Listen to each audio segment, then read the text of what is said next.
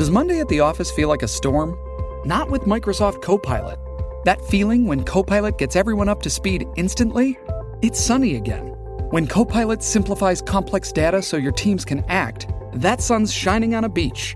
And when Copilot uncovers hidden insights, you're on that beach with your people and you find buried treasure. That's Microsoft Copilot. Learn more at Microsoft.com/slash AI for all.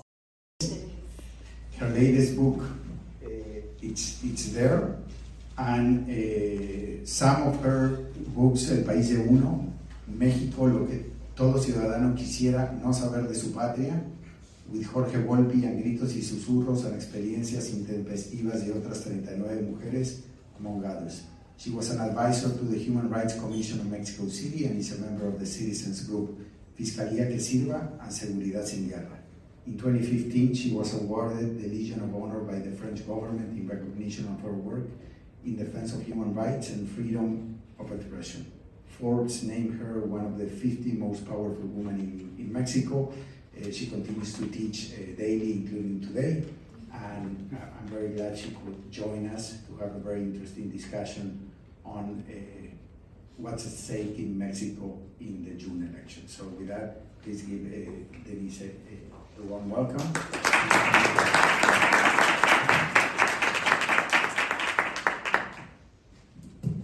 Thank you. Here. I'm sorry. Thank you. It's a, it's a great pleasure to be here, and thank you for inviting me to speak to the Georgetown community.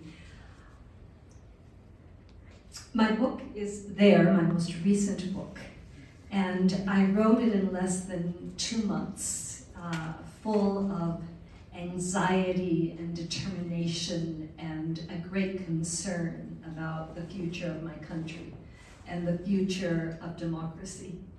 Oftentimes, Mexico is overlooked when we speak of democratic backsliding and democratic erosion throughout the world, a trend that many countries are undergoing.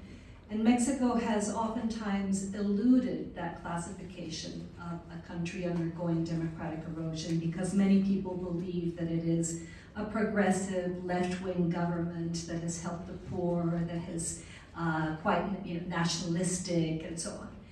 Uh, and I wrote the book precisely because what I have been analyzing and uh, describing and been a participant of at times involuntarily uh, is very different to the positive appraisal that Mexico oftentimes receives from the international press or from many of the people who support the government and uh, contribute to President Andres Manuel Lopez Obrador's popularity. So I asked myself the question, uh, I tried to respond to a question that I posed in an article in Foreign Affairs last year uh, entitled, Is Mexico's Democracy Dying? And at that point, I said, it isn't dying, but it is at risk. And that is a point I want to underscore today, and it is a serious risk that could be reinforced by the outcome of the 2024 election. Uh, and I was described here as an academic and a writer, but I want to emphasize the fact that I have been throughout my life an activist. And I'll begin this presentation with a personal anecdote. And my, by the way, the book is full of them because I've wanted to convey stories about what it has been um, to, uh, to be either the target uh, of democratic erosion, to be under threat by the president, to be named in the morning press conference, so that this isn't just an abstract academic discussion about backsliding, but I wanted to convey how I've lived it in, in carne propia. And I'll begin with a specific anecdote. Uh, about a year and a half ago, uh, I went to the march, as I do every year, um, where we remember what happened in 1968. And for years, I've been attending that march, and it seemed imperative to do so now more than ever because of an aspect that is oftentimes overlooked when people analyze Mexico today, which is the very rapid militarization of the country and how antithetical that is to democratic consolidation and the threats that that poses to the future. And because the spirit of 1968 was precisely more democracy, less militarization, I went to the march and I um, marched with the people I usually march with Article 19, Amnesty International, and with the mothers of the disappeared, with several women's collectives. And we were carrying a huge banner, uh, 104 meters long, that, uh, that it, it, had the, the, uh, the sentences written on it uh, stop impunity, stop militarization. And we started off in Tlatelolco and then marched to the Zócalo. And I was tweeting as I went there, as, I, as we walked, and when we got to the Zócalo and started to unfurl the, this huge banner and put it on the floor, uh, uh, well, uh, uh, in the main square of the Zócalo, I saw a group of young, uh, young people, uh, supporters of Morena, that approached in a very intimidatory fashion and started yelling, Fuera Dresser, fuera Dresser, and, and they approached in an ever more menacing um, attitude and, and, started yelling things like, uh, representative of the oligarchy, uh, you are vocera del, del neoliberalismo, uh, spokeswoman for Carlos Salinas. And I was thinking, but you know, I wrote an entire dissertation that was critical of the politicization of social programs under Carlos Salinas, and I've been a government critic now for over 30 years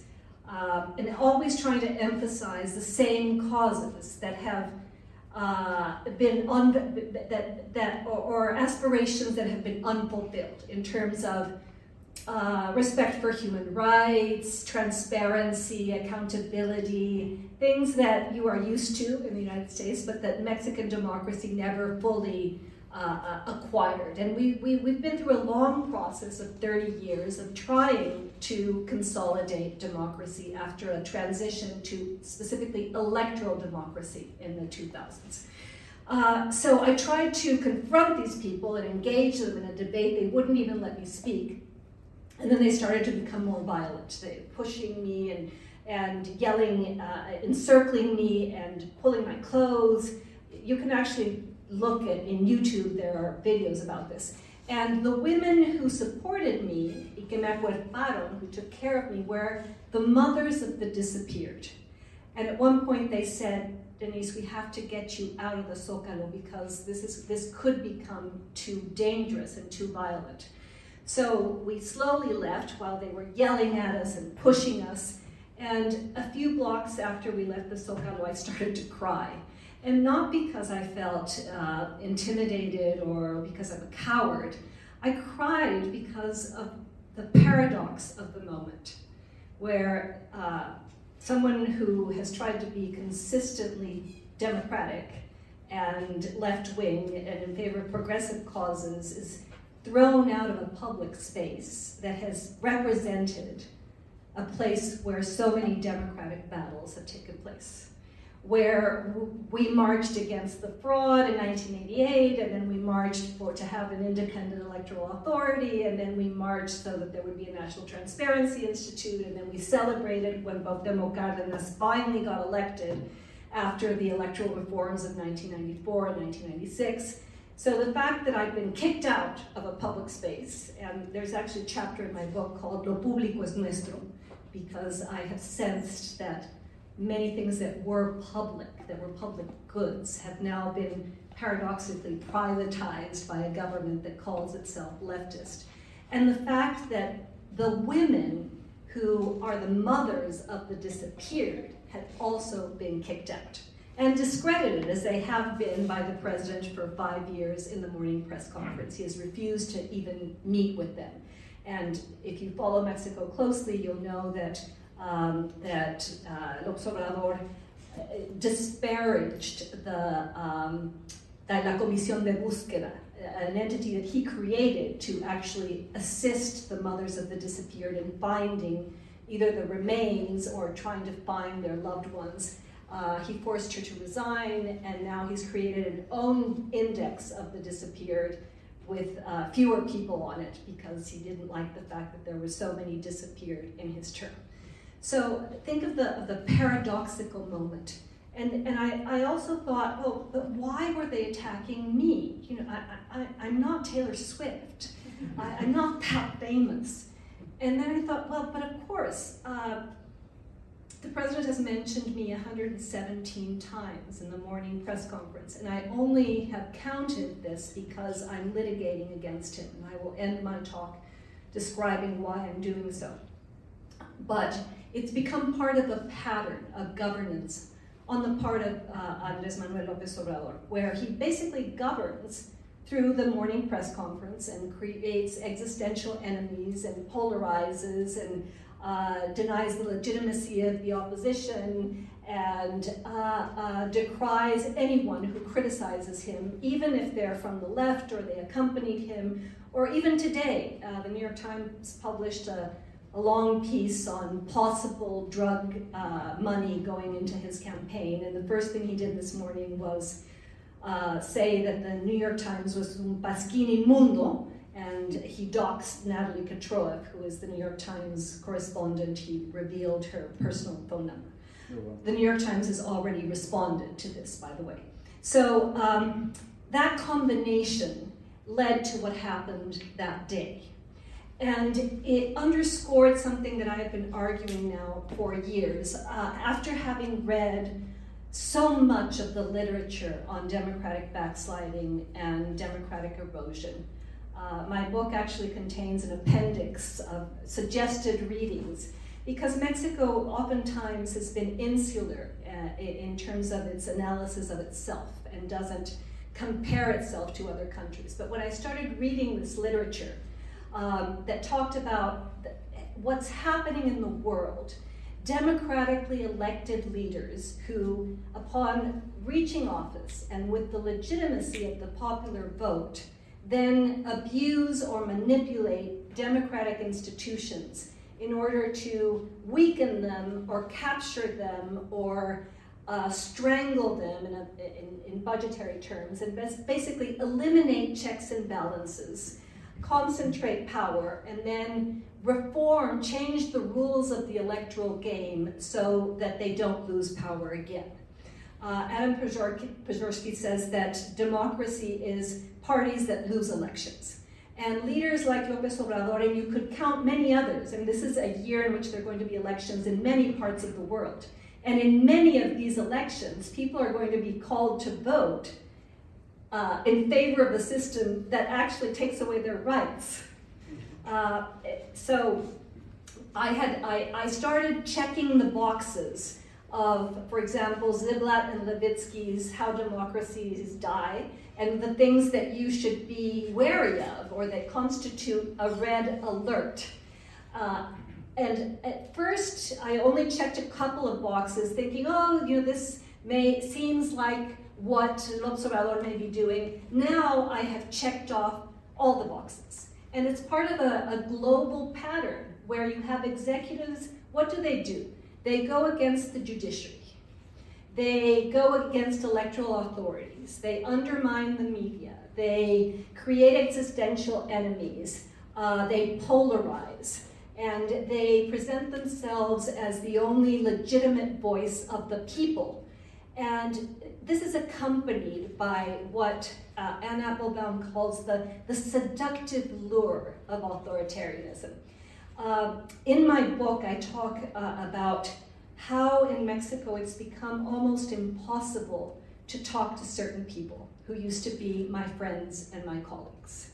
How uh, democratic erosion leads to the loss of friends and colleagues precisely because there are many who become seduced by, as I said, a very seductive narrative of the people, those who've never had true representation, who are finally getting a voice. Uh, and this is a government that has expanded social rights by uh, through you know, direct transferences of, of money to a whole swath of the population, uh, pensions for the elderly, um, scholarships for the young, all sorts of social programs that if you have lived in the margins and belong to the permanent underclass of Mexicans who live below the poverty line, receiving two or 3,000 pesos a month is a big difference to your life.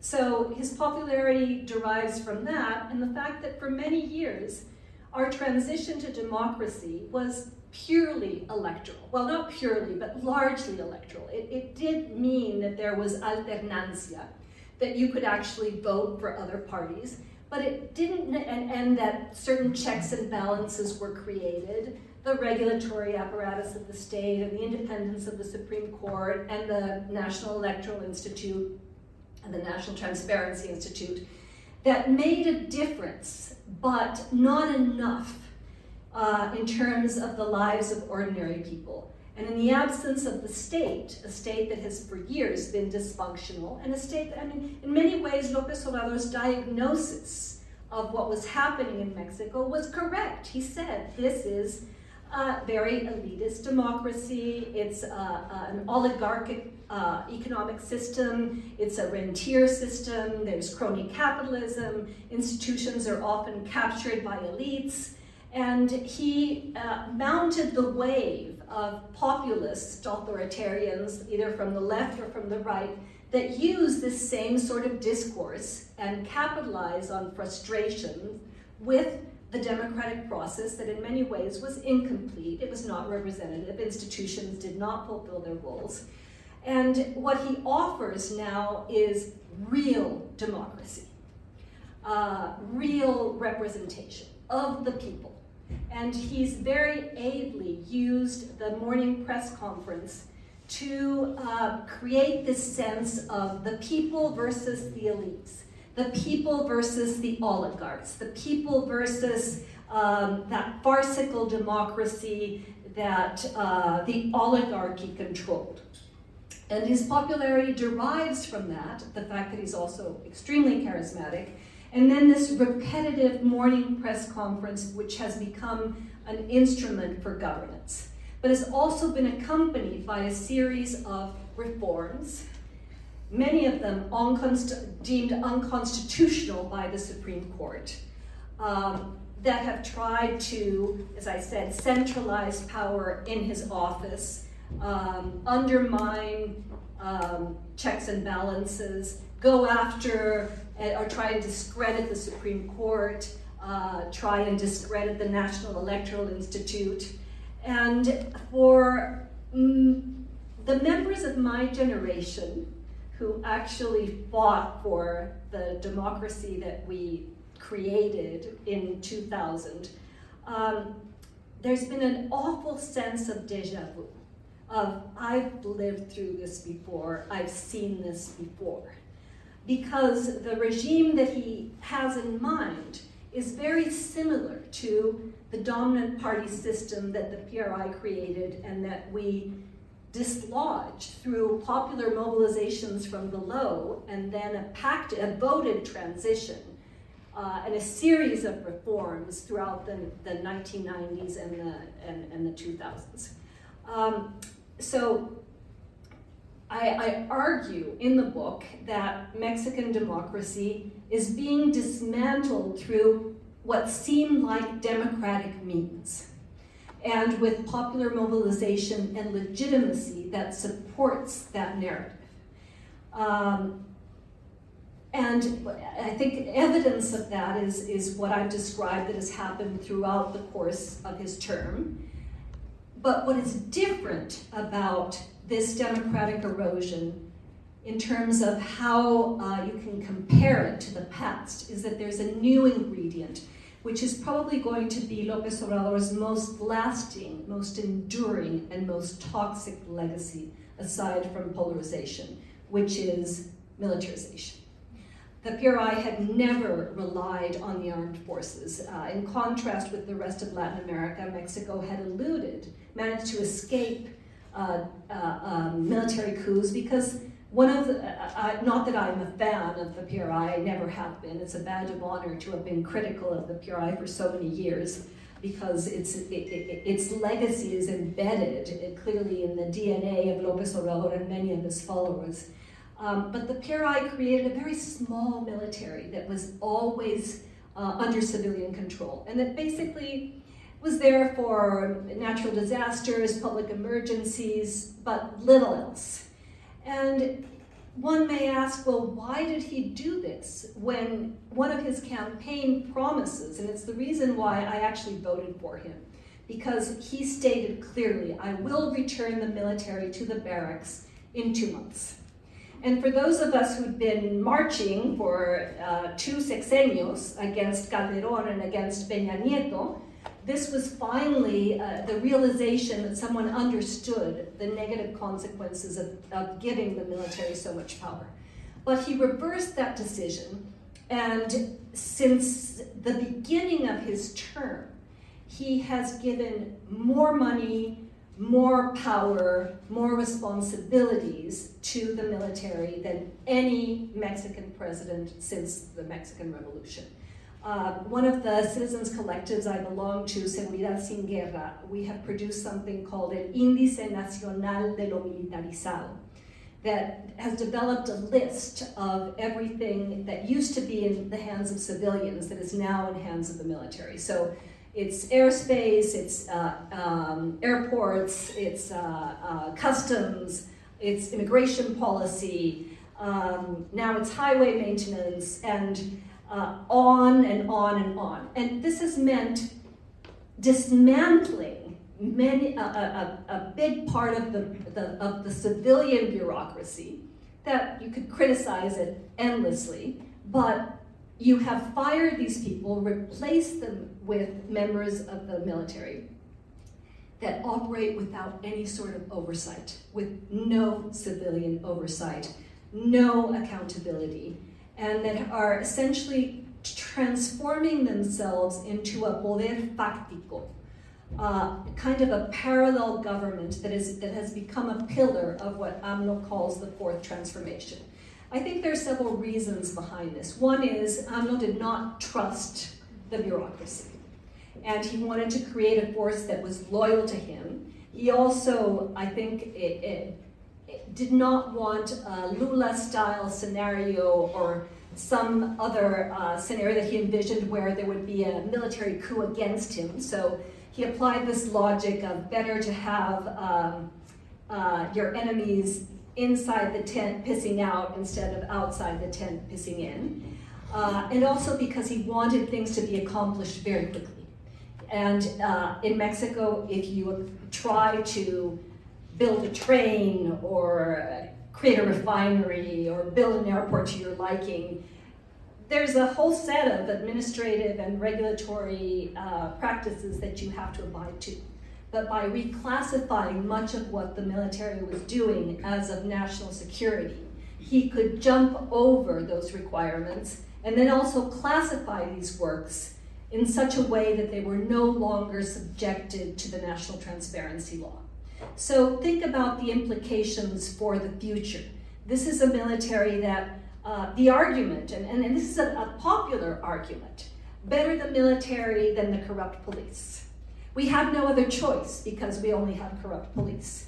And uh, he, the president has stated over and over again that the military is el pueblo uniformado. So they're on, they're on the, on the side of the, of the good guys. But think about the reality on the ground. This is a military that is not necessarily involved in combating public insecurity because the numbers are stu remain stubbornly the same. What it does do is it builds. It now has businesses like the extinct Mexicana de Aviación, which is now a military airline subsidized entirely by the government and uh, can show off the fact that on a recent flight there was one passenger, but the Mexican taxpayer is subsidizing this military airline.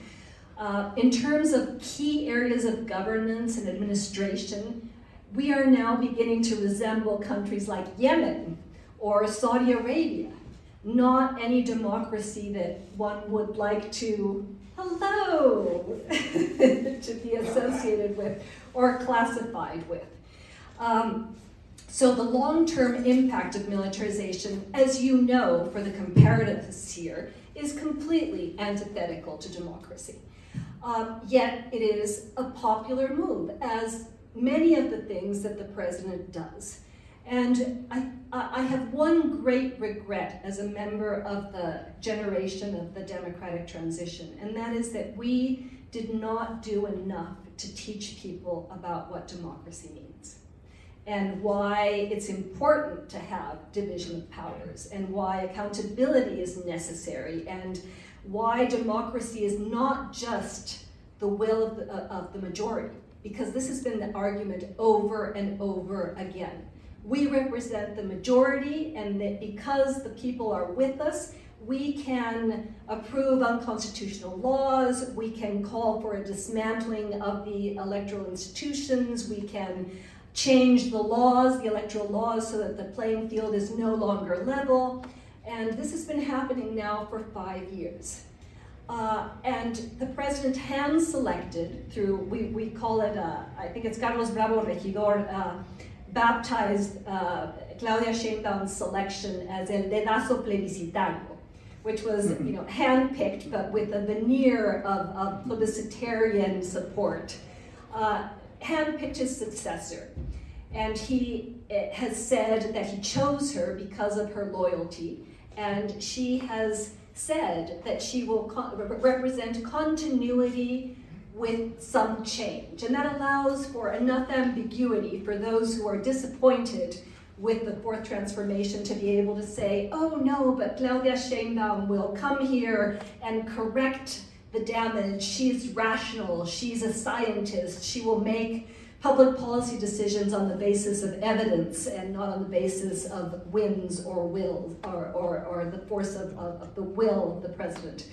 Um, however, to, um, to go against the argument of those who still believe that, of the naive and I'd say the incredulous, um, several years, several, sorry, several weeks ago, um, in order to insert himself in the middle of a presidential campaign, which he cannot do by law, and but avoid, avoid that constraint, AMLO presented 20 reforms that he says will truly consolidate his, uh, his fourth transformation.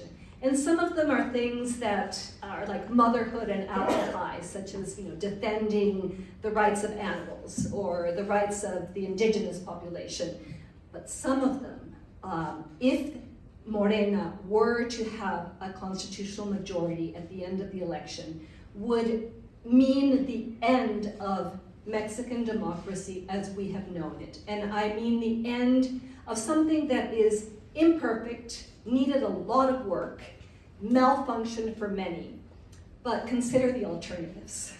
Uh, my book is not a defense of the past. I actually argue that many of the mistakes of, uh, committed by the governments of the transition, what they, uh, what they did or failed to do, the continuation of crony capitalism, the continuation of corruption, the way in which the parties tried to control autonomous institutions, because all of them tried to do so, uh, and the fact that huge disparities in income and concentration of wealth prevailed, that paved the way for someone like Andrés Manuel Obrador to win the presidency. So I'm not arguing for return to the past or justifying it, on the contrary. Um, but if you look at the 20 reforms, some of them entail things that as Democrats you would not vote for or allow in your own country. Uh, the popular the election of members of the Supreme Court and all, um, all judges by the popular vote. Election of the counselors of the Electoral Institute by the popular vote the dismantling of the regulatory apparatus of the state, which means the Competition Commission, the Telecommunications Commission, those institutions that we had created that were at times weak, captured, etc. But the few gains that we have seen in competition, the fact that Mexicans now pay less for their cellular phone service has to do with the fact that robust regulation was enacted in telecoms that forced Carlos Slim to compete. So when you look at those reforms, you think, well, who are the real beneficiaries of this? I mean, who, who, who, who are the people that are jumping for joy uh, in the face of, of a reform that would dismantle the regulatory apparatus of the state. Of course, the Mexican oligarchs, the, the 14 multimillionaires whose fortunes increased during the pandemic because of the lack of regulation, that a president who wants to rewrite the rules of crony capitalism, but not on the basis of transparency, competition, competitiveness, but on the basis of discretionality going back to the old model where the oligarchs went and touched, you know, knocked on the door of the National Palace and negotiated a public concession for themselves. Um, he also wants to do away with the National Transparency Institute, saying that it has, because one of the arguments behind the dismantling of the state has been these things are too expensive, they don't work, let's devote our resources to the poor. When, if you look at the budget, what the Mexican state spends on the National Transparency Institute or the National Electoral Institute is a minute percentage in comparison to what has been spent to save Pemex or to build the Tren Maya. Um, so what Democrat do you know would actually be able to convince people that it's a good thing to eliminate governmental transparency?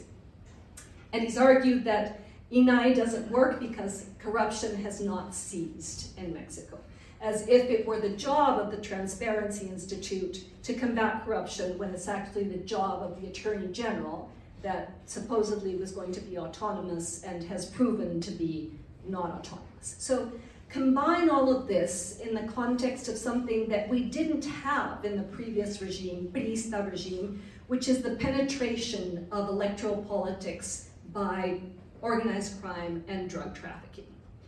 Uh, and you get a toxic mix of, um, of cartels participating in elections, financing elections, or killing off candidates or supporting candidates that they are able to pact with. And for these reasons, I argue that Mexican democracy is at serious risk because you cannot have democratic rule without checks and balances, without an autonomous Supreme Court, uh, without institutions. What you do have is discretionary presidentialism. What you do have is dominant party rule. What you do have is an electoral system where the, the opposition can compete, but it can never win again. And it's not as if I'm making an argument in favor of the Mexican opposition. One of the reasons we are in this situation is precisely because we have such a bad opposition. An opposition that is linked to you know, decades of bad governance, decades of bad corruption, decades of, uh, I mean, militarization began under Felipe Calderon, uh, and an opposition that has not been able to construct an alternative that is not simply a return to the past, that many Mexicans don't want. So um, what I've been arguing for is, at the very least, let's not give them control of Congress. You know, vote for whoever you want, but uh, do not vote for unified government. Because what happened in the year, two, in, in, in the 2018 election is something that Mexico had never seen since 1997, which was the return of unified government. And that uh, reproduced the political and institutional conditions that make hyper-presidentialism um, live again in Mexico. And I'll end uh, and open this up for questions and, and, and a conversation by explaining to you why I'm litigating against the president and why I have spent the past five years litigating on multiple fronts, which have never happened in my entire career, to protect from myself from a government that is taking away my rights. And I'm litigating to defend my rights, but the rights of many others with a kind of umbrella effect. I'm litigating against the president because uh, in one of those mornings when he mentioned me, he said, and Denise Dresser is the agent of a foreign government because my name appeared in a WikiLeaks cable um, because I'd gone to a breakfast at the, at the US Embassy and someone had transcribed my comments, which were the same that I'd, that I'd said in public and had been published and uh, were not in any way different from my public persona back in 2006. But the mere fact that they were in a cable um, led him to make the argument that I'd been there as an informant and as a spy. And uh, the president has a right to describe me in any way that he chooses to. He can say, as many do, even though it's false, uh, panista, conservadora, fifi, mal cogida. I mean, just take a look at my Twitter feed and you'll see the narrative there. Um, he does not have a right to defame me, nor does he have a right to defame other journalists or other activists or other human rights defenders or scientists or doctors or the existential enemies that he creates every morning because they are useful to his narrative of polarization. So I've been litigating in the Mexican court system now for almost a year, and I am, no, two years, and I'm awaiting the response. And what I did was I presented an amparo. An amparo is a stay that, it, that, the, that Mexican citizens can use. It's, it was created so that you can protect yourself from an abuse of power. And I believe that the Mexican president using the bully pulpit to defame and to, um, to go after and discredit uh, people who oppose him, people who are critics, people who have been consistently critical, is an abuse of power.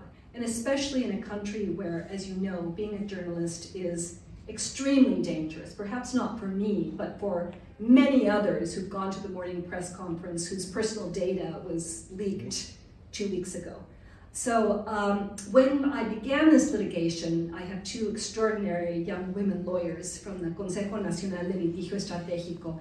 We thought, well, um, the probability that we win this case is, is very low but let's try it. And uh, I like to quote Ai Weiwei, who says that uh, citizens should use the institutions of the state in order to figure out if they actually work for the citizen or not. Uh, and we thought, well, even if we lose this case, let there be a, precedent. A precedent. Let there be um, a, a, a, a note in the history books that says someone said no. Someone said this is wrong. Someone said, stop. And someone said, this is our imperfect, precarious, dysfunctional democracy. But because I helped to create it, it is my responsibility to help defend it. Thank you very much.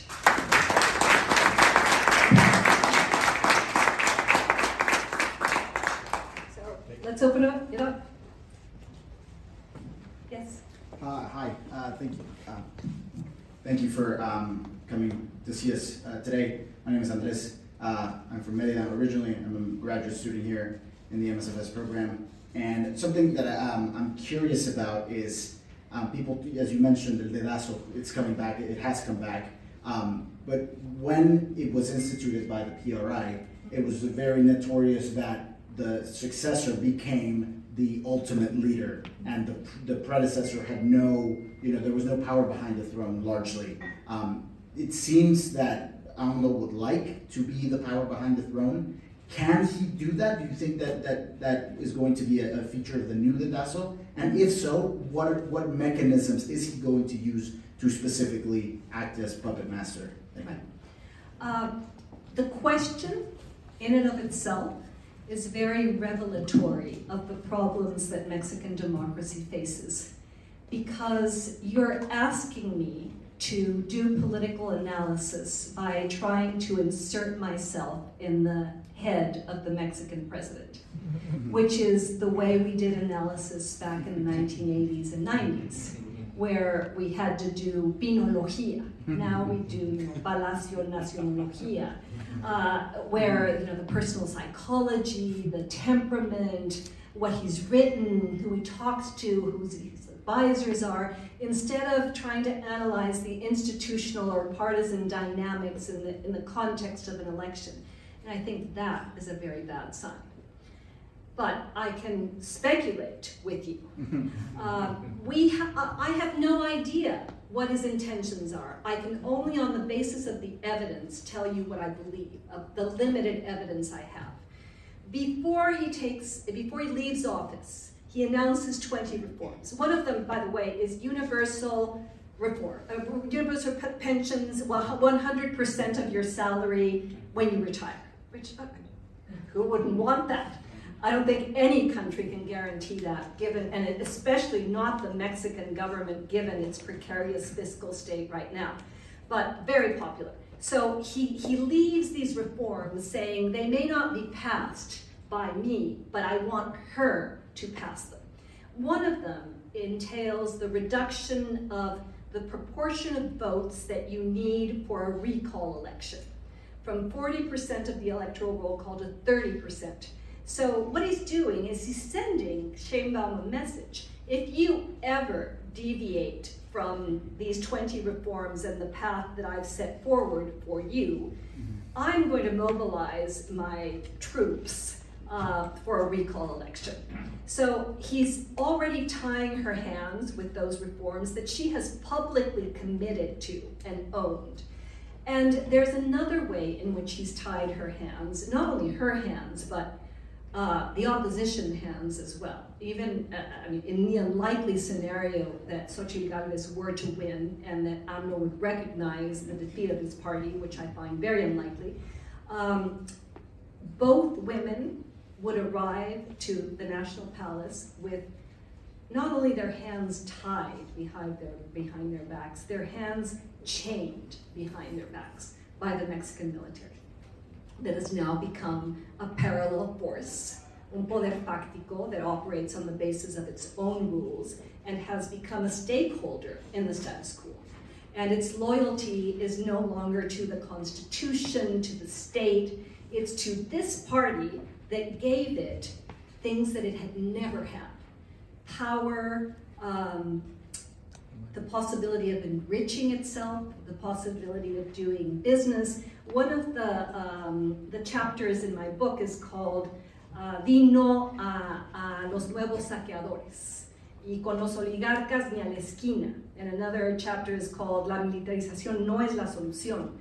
Because López Obrador was right in terms of his diagnosis of extraction of rents, of uh, patrimonialism, of parties arriving to, to power and then, then using government as a forum for distribution of the spoils.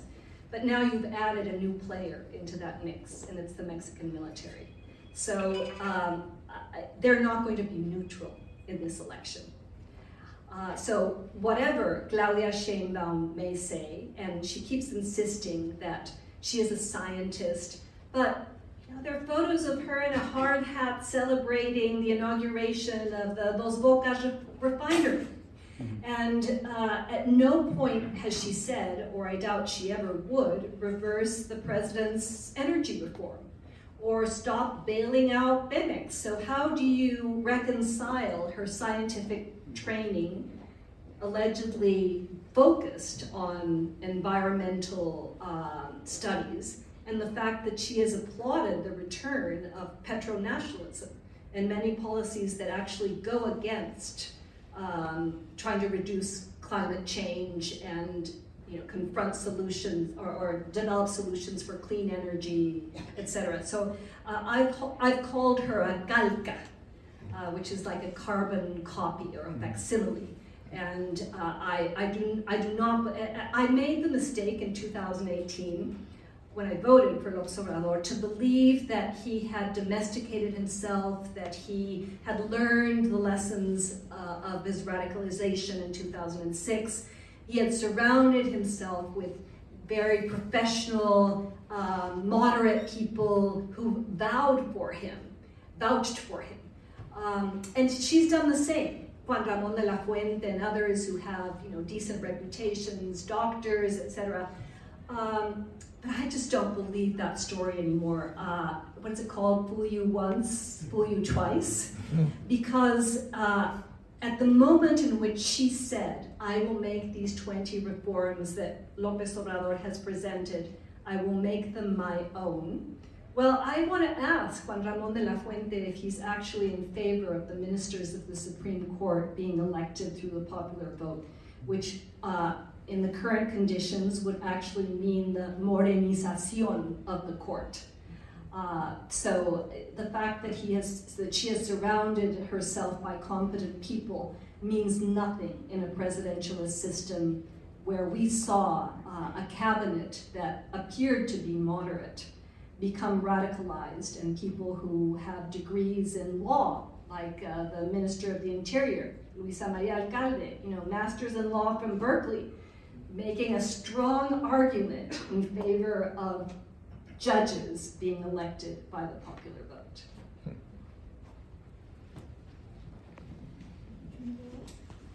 Can we take two? Yes, yes, of course. Yes, well, thank you so much. Uh, Flavio Cabrera, I'm from a master's student in global human development. Um, and thank you so much for speaking up in our country, in Mexico, amidst these really polarizing um, times. I'm from the generation of 132. Um, I'm from Jali. I, I marched with you. Thank you so much. and I'm also from Jalisco, so my congressman was eventually Pedro Kumamoto, so we walked with them. I walked with him too. Oh, excellent.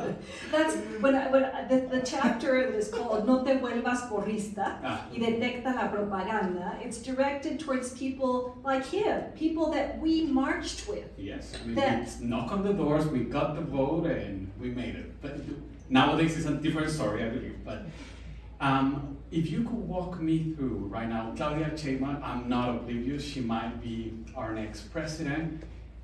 How have you seen? Where where have you seen that she has fallen short when managing our capital, Mexico City? Because I do believe you're a resident, you live there. Where has she fallen short? Human rights, the economy. Um, I've been a feminist for a long time. I was taught to be a feminist by Marta Lamas. And uh, I have marched on March 8th for many years. This is the first time under the last five years where we have marched and we have been gassed, we have been encapsulated.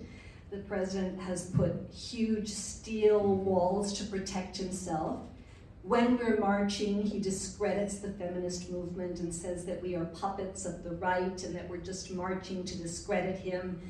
Uh, and even Claudia Sheinbaum, in a very um, disputed or controversial interview with El País, said that feminism no era lo suyo, no, that feminism had to be subsumed into the bigger cause of, uh, of protecting the poor. Uh, when I actually think that the feminist movement has been the one true, real, and consistent opposition to Obrador, and uh, it's interesting to see feminism also decrying militarization. So I think her management of women's causes um, is leaves much to be desired. Then, second, and and I, I don't think it's less important. Um, when López Obrador fired Karla Quintana, the head of the Comisión Nacional de Búsqueda, and uh, the first thing she did, she did was send the database to the Inter-American Human Rights Commission because she knew that that database would be manipulated by the government. And the first time she realized that was the case was when she sat down with Claudia Sheinbaum and with her group of technocrats who actually um, started reclassifying homicides as disappearances or reclassifying in some reclassifying them in some other fashion and did not accept Karla's classification or tried to fudge the numbers. And she was the first person to do that with her. And then that led to the president's opposition.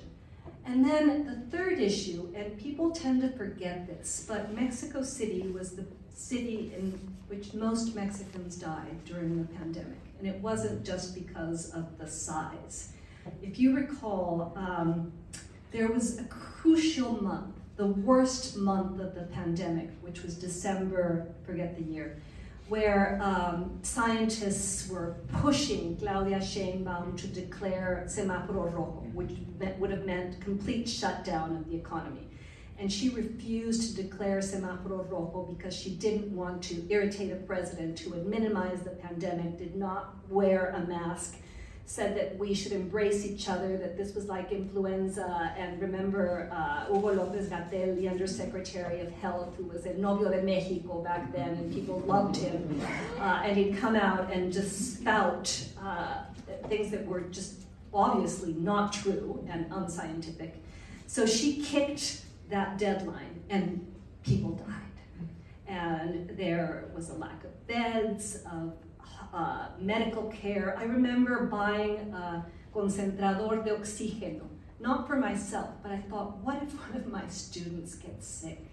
There are no concentradores de oxígeno. And I paid like 90,000 pesos for it when they cost a third of that. And then she did something even worse. She allowed her team to distribute kits of ivermectina, ivermectin, which, as you know, is not scientifically proven to be used for COVID. And she distributed these COVID kits to 200, and I think there are 281 kits to people without their consent.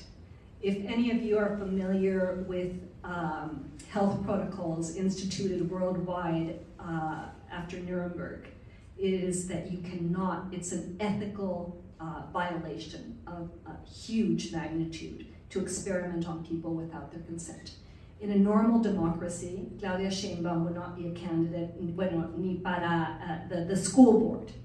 But because we are not a functional democracy, this has been overlooked.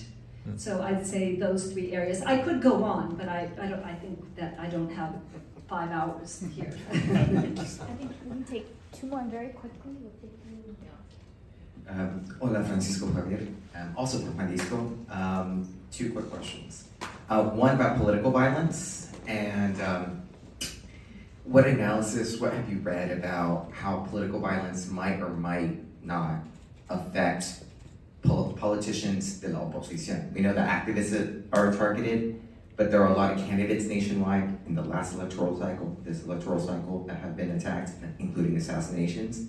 But is have you seen maybe a pattern towards the victims being of the opposition, o sea, no morenistas, and then why is AMLO? What's your gut feeling for why AMLO is being quiet about over, around a lot of this violence? The other question is about the regionalism in electoral politics. As someone in Jalisco, I know there's a very dynamic multi-party system there where maybe the PRI doesn't look like the national PRI. Movimiento Naranja doesn't look like Movimiento Naranja nationally. Morena could also take its own regional flavor. I, I also walked with Kumamoto. No comment, but I will say that I think that maybe it, you know, there may it may take on a regional color because of the local actors. So, what are your thoughts on that that, that regional dynamic? Thank you. Let's take one more. Uh, yeah, uh, uh, oh. Is that okay? Yes, of course. Hi, I'm Abril. I'm from Monterrey, and in Nuevo León, we have um, it was similar to the original regional question. Um, we used to think that Movimiento Ciudadano was like the change that we needed and like the answer to all our problems. And recently, we're worried that it's just like an extension of Morena or maybe like a hidden branch of Morena that can just be manipulated by AMLO. And I was wondering what you thought about that, if you think that's true or if it's just rumors going around or if we should be worried about, for example, voting them for Congress, if they are also part of Congress, do they they count as like majority with Morena because they often vote with them, and should we be worried about voting for them as well? Uh, regarding um, public insecurity, I'm, it's a topic that I'm not an expert on, and I've chosen not to be an expert on it because that's the kind of thing that does get you killed.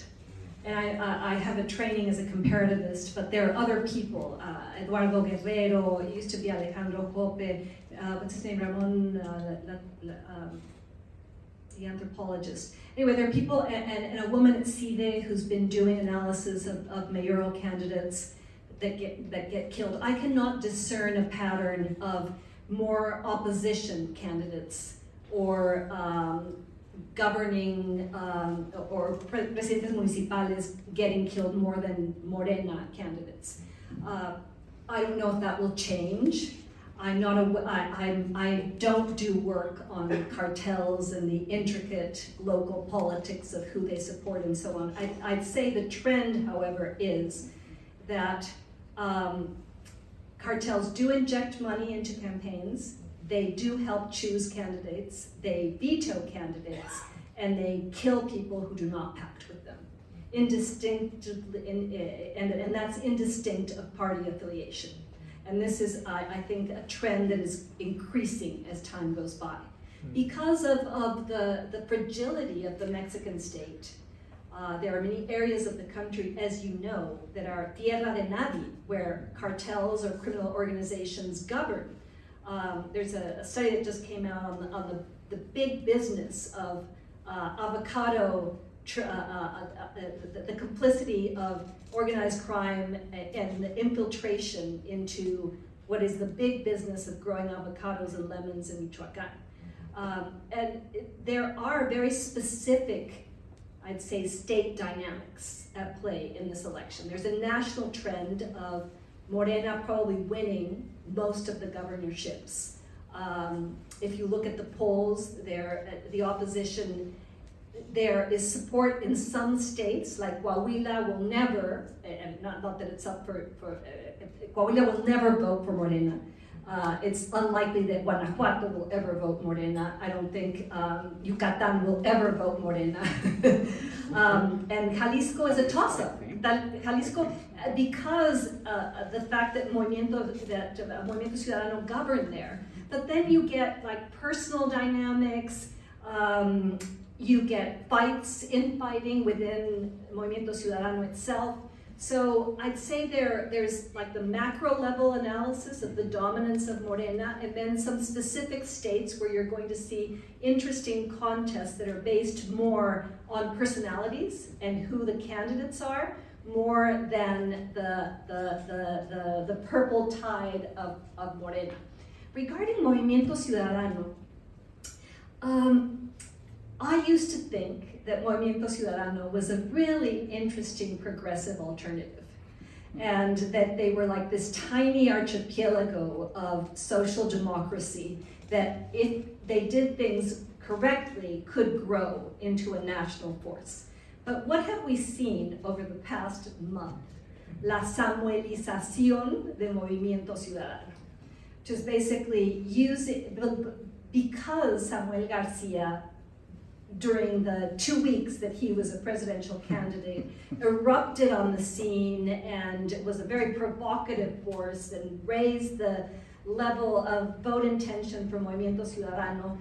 Once he got kicked out of the race, um, and, you, and you saw Máynez arrive and basically emulating the formula of the orange tennis shoes, the TikToks, the dancing, the drinking, uh, and now in, I think, a, a, betrayal to the party's principles, the incorporation of candidates like Alejandra Barrales and Sandra Cuevas uh, in, in, their, uh, in their, their list of candidates, I think is going to put Movimiento Ciudadano's registry at play. They might, might not even survive a national contest.